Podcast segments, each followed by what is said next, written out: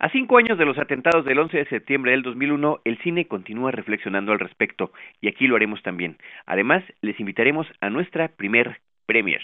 Cinemanet. Cinemanet te invita el próximo lunes 18 de septiembre a la premiere exclusiva de la cinta Tout le plaisir est pour moi. Todo el placer es mío. Una divertida comedia francesa.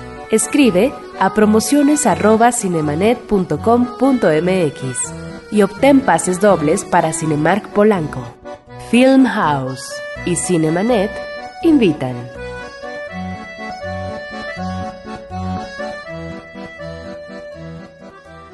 Cinemanet. Lee cine. Vive escenas. La mejor apreciación de la pantalla grande en Cinemanet. Carlos del Río y Roberto Ortiz al micrófono. Bienvenidos. Esto es Cinemanet, yo soy Carlos del Río, les doy la más cordial bienvenida y está conmigo, por supuesto, mi amigo y compañero Roberto Ortiz. Pues tenemos mucha información, Carlos, sobre películas, noticias del ámbito contemporáneo, pero también que nos remiten al pasado histórico del cine. Y también tenemos, por supuesto, nuestra primer premier exclusiva. Se trata de la película Todo el placer es mío. La tenemos el próximo lunes en Cinemark Polanco a las 8 de la noche. Por favor, llámenos para que se puedan llevar su invitación. Seguimos con esto. Noticias en Cinemanet. Noticias diversas también, Roberto. Entre ellas tenemos el 50 aniversario luctuoso de Alexander Dovzhenko. Sí, mira, este es un director que nació en Ucrania en el siglo XIX y entró al cine no por una casualidad, pero sí, afortunadamente lo rechazaron del ejército por problemas del corazón. De hecho, es lo que lo lleva al fallecimiento ya cuando es eh, mayor de edad. Una persona que estudia Derecho y Economía, que en el periodo revolucionario de la Unión Soviética va a tener una carrera diplomática importante en Polonia, en Alemania. Por fin, en 1925, empieza a trabajar como guionista y tiene películas importantes, Carlos. Creo que su obra maestra a destacar es La Tierra. La Tierra es una película que nos remite a una gente que está apegada a su entorno campestre. Es un elogio a la familia, al campo y nos está remitiendo al coljós a la intensa colectivización agrícola que se da en la Rusia de los años 20-30.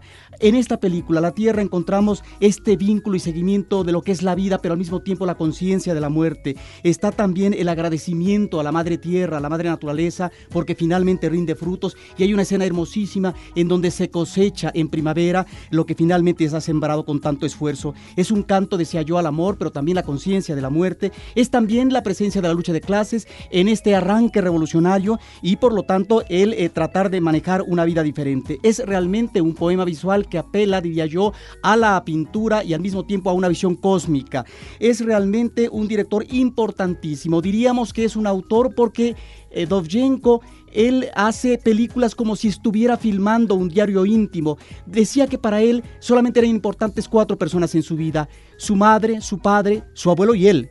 Y en la película de la Tierra están estos personajes y por supuesto él es el nieto, el personaje importante de la película. Encontramos pues en este director esta transparencia de relacionarse con las emociones y sentimientos de sus personajes en un entorno magnificente que es realmente eh, de una preciosidad, de una narración lírica como pocos directores eh, en la historia del cine lo han hecho. Diríamos que La Tierra es una obra maestra y para terminar, Carlos, pues está a la par de cineastas como Einstein, como eh, Pudovkin, como Que conforman la vanguardia eh, soviética allá por los años 20 en la Unión Soviética, precisamente. De ahí la importancia de Alexander Dovzhenko, a quien hoy recordamos a 50 años de su muerte. Roberto, por otro lado, pues el Festival de Venecia finalmente concluyó. Eh, nosotros hemos estado al tanto a lo largo de nuestros programas de lo que haya acontecido y creo que vale la pena que digamos algunos de los ganadores más importantes. El León de Oro, el premio máximo se lo llevó una película china que se llama algo así como Sansha Hauren. El título traducido al inglés Still Life, diríamos nosotros, que es algo así como Todavía Vida, de Ya Shang-ke. Es importante, eh, particularmente en el contexto internacional, que una película china de esta naturaleza haya ganado. El León de Plata a la mejor dirección se la llevó un director francés, Alex eh, Alain Renat, Roberto. Sí, bueno, es un director importantísimo para la historia del cine, se corresponde con la nueva ola francesa y de él tan solo mencionaríamos eh, algunas películas. En principio, Hiroshima, mi amor, El pasado en Marienbad, por supuesto este documental importantísimo, trascendental sobre el holocausto judío, que es Noche y Niebla, y La vida es una novela. Gran cineasta. La película por la que ganó su premio León de Plata a Mejor Dirección se llama Coeurs Y por una parte hay un premio, el premio Ocel a la mejor contribución técnica. Esta se le llevó un mexicano, Emanuel Lubezki, director de fotografía de la película de Alfonso Cuarón, Children of Men, Los hijos de los hombres. Así que por supuesto, enhorabuena, una noticia que ha estado muy comentada en los medios nacionales, pero que es importante que reiteremos en este programa dedicado al cine. Hubo también un león especial eh, por su eh, innovación en lenguaje cinematográfico a Jean-Marie Straub y a Daniel Huillet. Mira, en el caso de Straub tendríamos que decir que es francés, nace en el 33 y ha hecho no solamente eh, ficción, sino también documental. Y tendríamos que ubicar entre sus obras importantes una visita al Louvre, que es realmente un trabajo extraordinario, al mismo tiempo Obreros y Campesinos, una obra relevante, de hoy a mañana también, y los documentales que hace sobre la pintura, en este caso sobre Paul Cézanne y demás. Children of Men, nada más corrijo, el título en español es Niños del Hombre. Niños del Hombre, es como, se, eh, como lo tenemos, es el título original en español. Eh, también ganó Ben Affleck, eso es muy importante, muy interesante, por su interpretación en la película Hollywoodland, donde interpreta a George Reeves, este actor que en los años 50 interpretaba para la televisión al personaje de Superman y que a finales de los años 50, en el 59, fallece de un tiro a la cabeza, presuntamente como suicidio. Y bueno, Roberto, otra muerte que tenemos que comentar, pero de repente parece esto la sección de esquelas, pero esta es importante también en el cine mexicano, la muerte de Gloria Schoeman.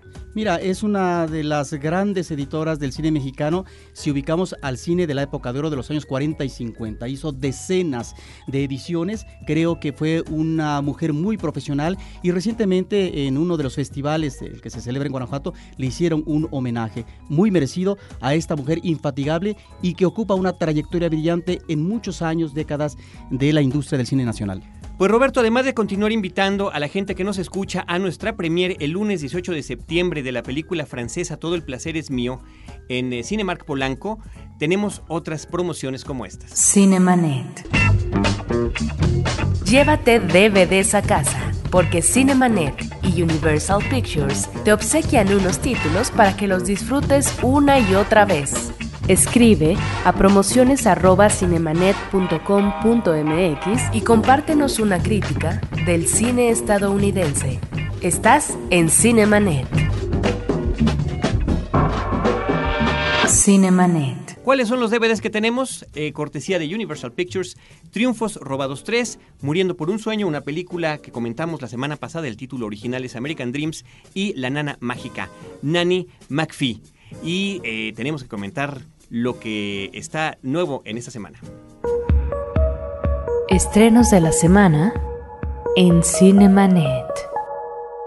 Ahora que continuamos con la cuestión de los estrenos, quiero darle la bienvenida aquí en la cabina a nuestro amigo Jorge Ávila. ¿Cómo estás, Jorge?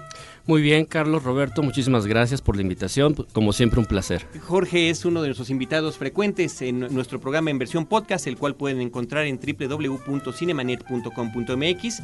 Él es crítico de cine, es el encargado de la sección de cine del periódico Record y también es miembro de la Sociedad de Críticos en Línea Online Film Critics Society, si no me equivoco. Estoy bien, ¿verdad? Perfectamente. No sé por qué ese nombre siempre me cuesta mucho trabajo comentarlo, pero Jorge nos va a acompañar a platicar eh, nuestro tema principal que tiene que ver con la semana. Estamos viviendo la semana de aniversario de los ataques del 11 de septiembre y cinematográficamente, eh, pues en años recientes, justamente esta semana también con un estreno, se ven reflejados. Vamos rápido, Roberto, con otros de los estrenos de la semana. Mientras tanto, Los Niños del Fin del Mundo.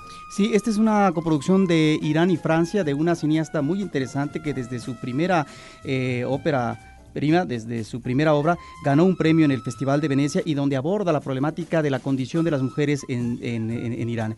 Y en el caso de eh, Los Niños del Fin del Mundo, hay una atmósfera muy lograda a propósito de dos hermanos pequeños que andan por las calles, son niños de las calles y tienen que ir a donde está su madre en la cárcel cinco años, bueno, eh, eh, tiene que pagar una condena larga de años porque ella se ha casado porque piensa que su esposo se ha muerto y resulta que su esposo es un tal Irán desaparecido durante cinco años. Bueno, los niños tienen que dormir ahí, pero no pueden estar todo el tiempo. Creo que es una película que tiene dos presencias importantes, extraordinarias, sobre todo la niña, que es un rostro siempre, eh, digamos, eh, de gran fuerza, infatigable.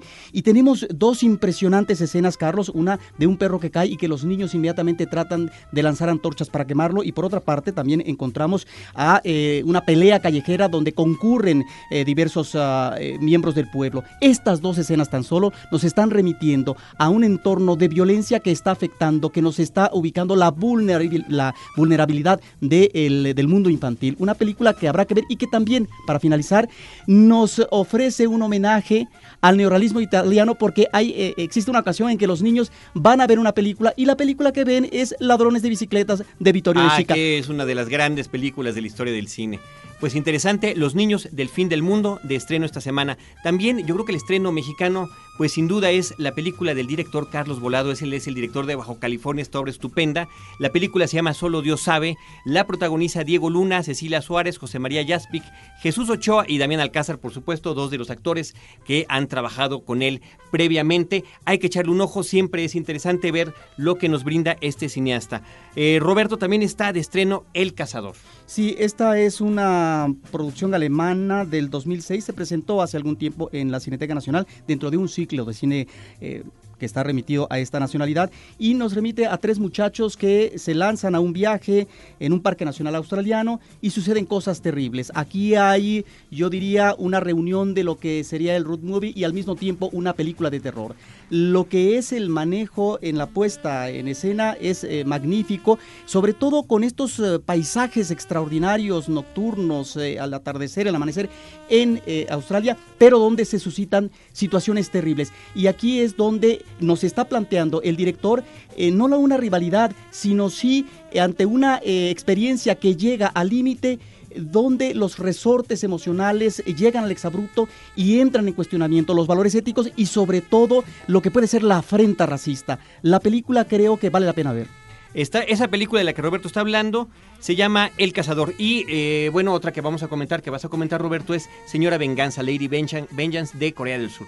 Sí, esta es la tercera parte de una trilogía que hace un director muy interesante que es Park Chang-wook la primera fue Señor Venganza, luego Old Boy y viene Señora Venganza. Tal vez esta sea la menos afortunada de las tres películas. Yo, en honor a la verdad, debo decir que conozco la extraordinaria por el manejo estilístico que es Old Boy y que nos está remitiendo a un personaje femenino que tiene que soportar 13 años en la cárcel, lo asume conscientemente, no es la culpable de un infanticidio, sin embargo, está en peligro su hija y por lo tanto tiene que aventarse tantos años en la cárcel. A partir de flash recurrentes donde vemos el ambiente de la cárcel y las compañeras y cómo tiene un manejo, un trato de solidaridad en donde finalmente todas las mujeres la van a tratar bien y tienen una respuesta, eh, digamos, favorable hacia ella. Creo que lo central, el nudo dramático de la película es la necesidad y este cálculo frío y macabro de una revancha, de una venganza a propósito del asesino de los niños. Reúne a los familiares que eh, fueron, digamos, eh, sus hijos eh, víctimas, y entonces nos ofrece, obviamente, como el cóctel de remate, es como si fuera un festín de sangre, que por supuesto no vamos a platicar, lo que va a ser la venganza de este personaje femenino en sus películas, en esta trilogía, está manejando esta situación de la venganza y hasta dónde puede uno llegar, no a una especie de acto irracional, sino a una necesidad también de redención a través de la venganza y en donde eh, está de lado lo que pueda ser el ah, precepto moral porque simple y sencillamente se obedece a afanes más inmediatos de una situación muy personal. Realmente la película tiene, hay que observar, Carlos, el manejo de la cámara, de la edición rápida y algunas imágenes realmente extraordinarias. Señora Venganza de Corea del Sur, una estupenda opción en la cartelera. Y finalmente, Jorge Ávila, pues está World Trade Center, Las Torres Gemelas, la película de Oliver Stone, abre justamente en la semana de aniversario número 5 de estos atentados. Sí, de hecho, eh, vamos, hay que decir que recientemente hubo una película que se llama eh, Vuelo 93, o sea, no es, la, no es la primera sobre el tema, pero sí se esperaba quizá un poquito más de Oliver Stone por eh, la cuestión política que tiene él eh, relacionada con todas estas teorías conspiracionistas que siempre suceden y que siempre ha manejado en su cine. Eh, de hecho, esta película es la menos eh, Oliver Stonesca, si podemos utilizar el, término. Que, debe de existir, porque finalmente es un hombre que ha hecho una carrera eh, donde ha marcado sus temas y podemos considerarlo claramente como un autor, ¿no? Así es. En esta película él se... pues se clava más en el drama humano, que es la historia de, de dos policías, John McLaughlin y Will Jimeno, que estuvieron eh, al estar ayudando a la gente a escapar eh, de las torres, de una de las torres, se les cae encima y quedan atrapados en el, pozo del elevador, que fue lo que los ayudó a salvar eh, la vida. Y recrea todo este drama que viven ellos dos allá abajo, tratando de apoyarse mutuamente para no dormirse y no morir ahí adentro y esperar a que llegara la ayuda para que pudieran salir con vida. Entonces realmente es un filme bastante atípico de Oliver Stone. Eh, está muy bien realizado la reconstrucción de todo lo que fue eh, los escombros y el derrumbe y, incluso parte del ataque. Eh, está estupenda, pero no es una película que tenga un tema político como estamos acostumbrados de Oliver Stone como JFK. Pues es un asunto que nos llama la atención. Jorge Ávila es crítico de cine, como ya habíamos comentado, del periódico Récord, él está encargado de la sección de cine, y eh, vale la pena tomar en cuenta este comentario porque finalmente el cine de Oliver Stone se ha caracterizado, Roberto, por la cuestión de ser crítico hacia el propio sistema estadounidense. De alguna manera, desde que se comentó que se harían películas sobre los atentados, hubo una cierta desazón, hubo pesimismo, hubo muchas cosas que se manejaron sobre qué tan bien eh, con qué tanta educación, qué tan políticamente correcto podrían ser esas películas y creo que finalmente en este caso Stone abusa de ello. Sí, yo creo que sí, porque además eh, se ve que hay un, un, gran miedo en los cineastas a abordar quizá otro tipo de teorías eh, relacionadas con lo que pudo haber sido o las razones por las que se pudo haber dado ese, ese hecho hace cinco años. No es la primera película que hay sobre el tema, de las primeras pues, fue el documental de Michael Moore. Eh, que, es importante comentarlo por este carácter que no tiene esta cinta, que es el crítico. Exactamente, en Fahrenheit 911 Michael Moore eh, pues se va con todo contra el gobierno de Bush, era previa a las elecciones, de hecho no tuvo el impacto que él quería porque a final de cuentas George Bush fue reelecto. Eh, ha habido, perdón, ha habido otras películas, documentales, como uno que se llama 11 de septiembre, que fue una serie de 11 cortos que duraban 11 minutos, 11 segundos, en las que incluso eh, Alejandro González Iñárritu hizo, hizo uno de ellos. Que creo que es el, por cierto, en este caso, el más desafortunado de la colección. Pues para muchos es el más desafortunado y para muchos es el más arriesgado, porque se va prácticamente todo el tiempo a negros, eh, nada más con unos flashazos y, te narra la historia con el puro audio. Entonces, vamos, no es la primera película, sí, eh, en el caso, volviendo a Oliver Stone, es un poco raro que no haya eh, eh, dicho algo más y se nota ese miedo que tienen, sobre todo en Estados Unidos, para ir un poco más allá, ¿no? Bueno, quien sí fue mucho más allá, y tú lo mencionaste, fue Moore con Fahrenheit 911. Esta es una cinta donde enfáticamente dijo Moore, yo lo que estoy haciendo es una especie de sátira política, es decir, una editorial, en el caso de la prensa escrita, en donde voy a manejar una visión personal y por lo tanto parcial. De ahí que más que un análisis político en esta película de Fahrenheit, encontramos una provocación, encontramos también el lado eh, juguetón, pero al mismo tiempo eh, que trata de alterar, de provocar al público. En esta cinta pienso yo que está eh, reunida lo que es la mejor del, de, Moore, sus virtudes y sus defectos. Y sus defectos están en que a veces sus películas, más que tratar de centrarse y analizar convenientemente, se vuelven un provocador y es un manejo a manera de panfleto. Sin embargo, creo encontramos situaciones muy interesantes a propósito de esta reacción a manera de pelele por parte de George Bush cuando le dan la noticia de que se ha dado un atentado en las Torres Gemelas neoyorquinas. O también esta eh, relación que hace de la familia Bush, de los Bush, con figuras prominentes sauditas y al mismo tiempo con la familia real y con Bin Laden, donde hay intereses políticos y al mismo tiempo intereses económicos relacionados. Y por otra parte, lo que plantea Moore es la dependencia o la complicidad de Bush con respecto a los intereses militares, políticos y económicos en el sector, un sector estratégico que es el de los energéticos. La otra película que yo creo que debemos de comentar en esta, en esta reseña de filmes que han atacado este tema tiene que ver con El vuelo 93, United 93, de Paul Greengrass, que creo que es finalmente, Jorge, la más completa, la más, eh, la mejor hecha, la, más mejor manufactura. Sí, es la más lograda porque Paul Greengrass logra recrear, no recrear, más bien imaginar qué es lo que hubiera pasado o qué es lo que pasó en los momentos eh, desde que despegó el vuelo 93 de United Airlines, que fue el cuarto vuelo que despegó, fue el que acabó eh, estrellándose a las afueras de, Pittsburgh, si no mal recuerdo. Y es la mejor lograda porque te muestra lo que es el instinto de supervivencia del ser humano, ¿no? Eh, a pesar de que ellos no saben realmente si van a vivir o morir, ellos hacen todo lo posible por eh, tratar de salvar sus vidas e incluso muestra Greengrass como eh, algunos de los em, vamos de las personas que iban a perpetrar el ataque o el atentado no estaban ni siquiera ellos mismos seguros ¿no? de, lo, de, lo que, de lo que estaban haciendo.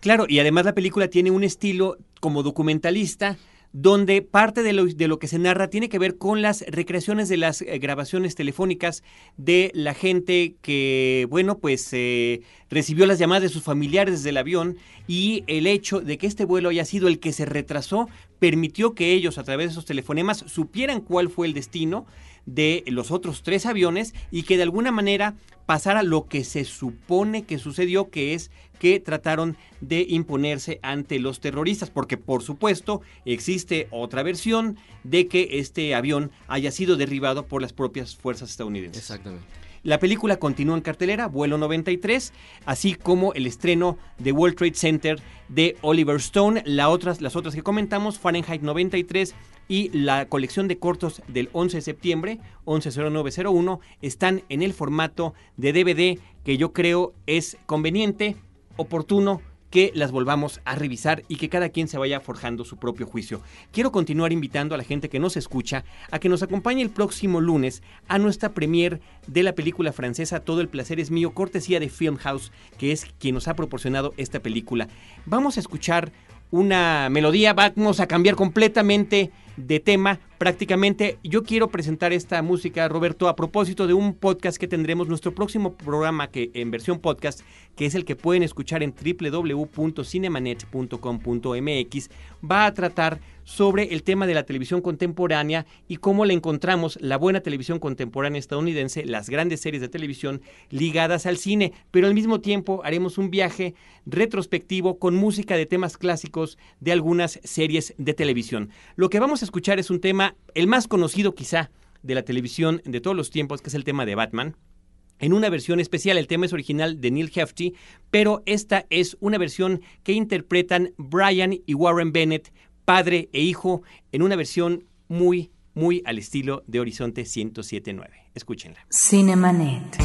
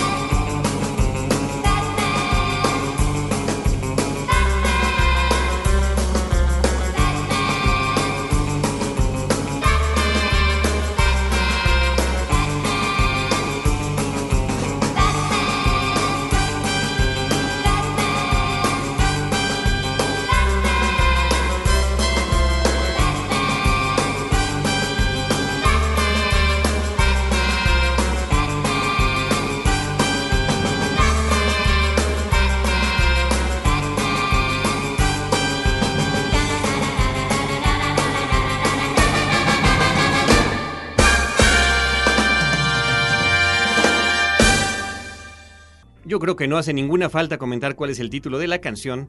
Habla por sí misma, pero sí quién es el autor, Neil Hefti, y quiénes la interpretan. Es una versión que encontramos de Brian y Warren Bennett, un cover que aparece en, un, en una eh, recopilación de música de películas que se llama The Number One Science Fiction Album. Estamos en Cinemanet, Horizonte 107.9.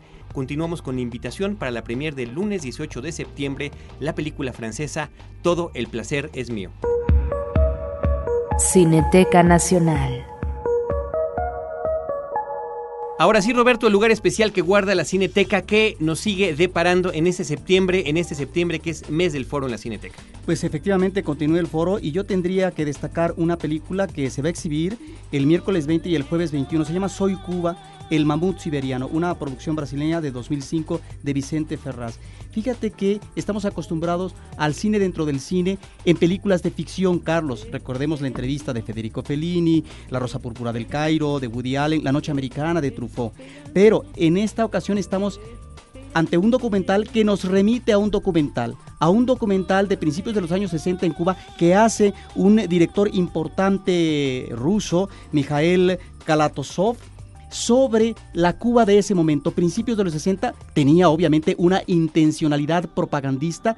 Y fíjate que la película se estrena en Moscú y en La Habana y a la semana sale de circulación porque no la vieron bien en el caso del gobierno cubano. Entonces es una película interesantísima porque no solamente te ofrece estas imágenes hermosísimas de eh, la película, el documental de los 60, sino al mismo tiempo una no recreación, pero sí eh, testimonios de los técnicos, de los directores, del proceso creativo que se da en ese momento. Si yo tuviera que mencionar una película obligatoria del foro, en tanto realmente tal vez la mejor cinta, pues sería esta. No falten. Es el día eh, miércoles 20 y jueves 21. Es una, es una recomendación muy importante. Sí, por supuesto, no se la deben de perder, es obligatoria. Recuerden, si no eh, tomaron bien los datos de los de las los horarios de las películas y los, las cintas, la pueden encontrar en la página de la Cineteca, cinetecanacional.net o también a través de nuestra página www.cinemanet.com.mx donde están ese link con la Cineteca. Y rápidamente, Carlos, también eh, continúa un documental Salvador Allende de 2004 de Patricio Guzmán que hizo, ¿verdad?, aquella eh, famosa eh, serie de la batalla de Chile y vuelve nuevamente en la actualidad a remitirse a este personaje precisamente de la unidad popular, de la democracia de este gobierno y el atentado que se da el 11 de septiembre. Hace 33 años, yo creo que eso también hay que comentarlo, que por cierto, eh, rápidamente era uno de los temas de uno de los cortos de esta película que comentábamos de recopilación. Y finalmente, Noche de Paz es una coproducción de Francia y Alemania y Gran Bretaña, Rumania, varios países. Esta es una película que nos remite a un 24 de diciembre de 1914, donde tres regimientos están en la guerra de trincheras y sin embargo se hermanan, se dan la mano y tienen un momento de relación fraterna. Está basada en sucesos reales. Muchísimas gracias a toda la gente que, nos ha, que se ha comunicado con nosotros. Enrique López, Pablo Martínez, Verónica Roldán, Cintia Vázquez Pérez, Enrique Santi Esteban, Rosa P. Cierna Nava, a nuestro amigo Roberto Coria que también se comunicó con nosotros. Quiero recordarles a los que han ganado sus pases para la premier de Todo el Placer es Mío, esos pases los vamos a entregar directamente en el cine. Eso se los comentamos a la gente que nos llamó, lo estamos haciendo también de esta manera aquí en los micrófonos y allí les entregaremos su pase y posiblemente algunos de ellos algún regalito adicional a los primeros que lleguen a las siete y media. Queremos agradecer a nuestro invitado Jorge Ávila, gracias por habernos acompañado. Al contrario, muchas gracias. A nuestro operador Álvaro Sánchez, a Celeste North y Alejandro Moreno en la producción, en la asistencia de producción, en la producción Edgar Luna y Alejandra García, y aquí en los micrófonos Carlos del Río y Roberto Ortiz. Nos escuchamos la próxima semana, los esperamos en el podcast también. Los créditos ya están corriendo. Cinemanet se despide por el momento. Más en una semana. Vive cine en Cinemanet.